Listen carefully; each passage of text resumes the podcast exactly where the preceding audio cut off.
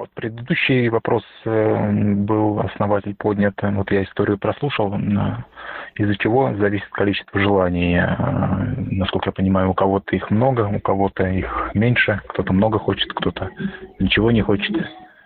Но, как мне кажется, количество желаний зависит от личной силы или от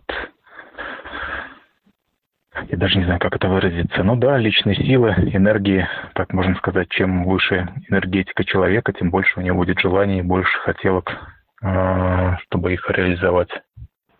Потому что желания, наверное, тоже отнимают энергию. Ну хорошо, вот человеку дают э, личную силу, да? Прям дали много сразу. От этого изменится количество его желаний?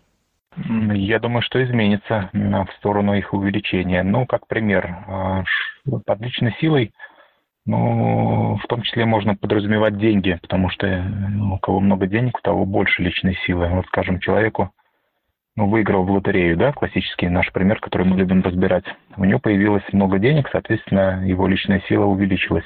Увеличится ли его желание? Ну, мне кажется, безусловно, а, большое количество денег, э, в общем-то,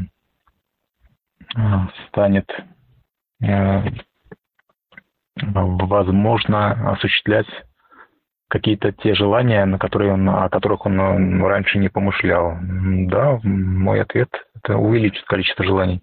Ну, он сможет реализовывать большее количество желаний, а его количество желаний увеличится, которые он способен генерировать у него а, в связи с этим событием должна зажечься душа. А, вот если он получит такую кучу денег, и я думаю, что это будет спусковым механизмом зажигания души. И да, тогда душа начнет генерировать новые желания. Мне кажется, вполне. Но это именно он должен зажечься.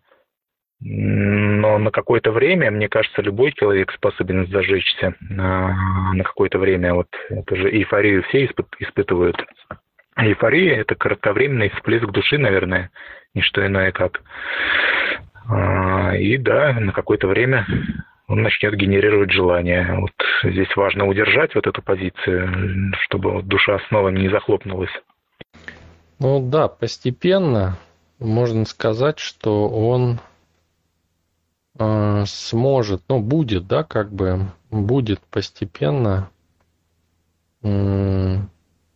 увеличивать, да, количество желаний. Возможно, возможно, не будет. Ну, может быть, незначительно.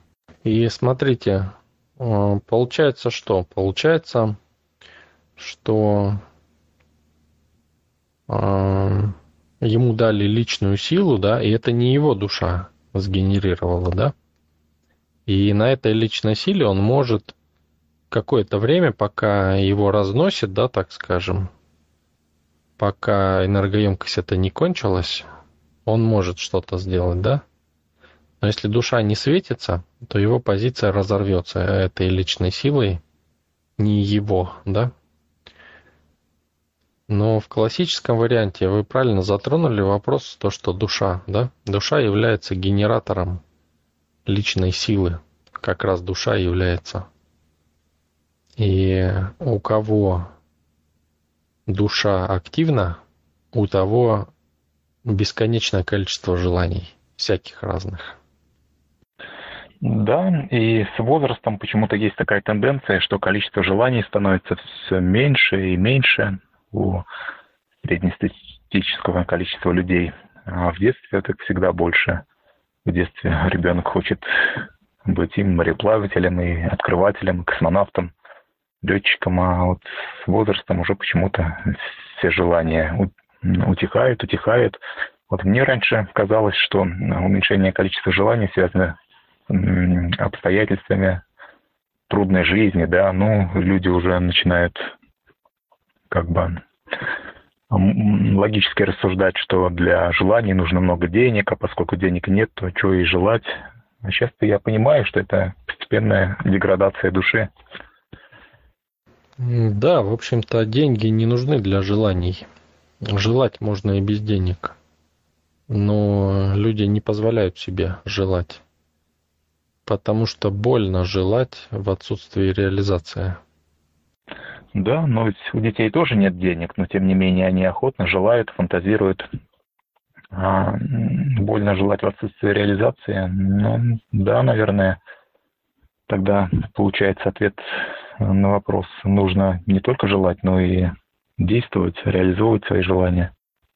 Да, совершенно верно. Нужно обязательно реализовывать свои желания. В этом и есть смысл пробуждения духа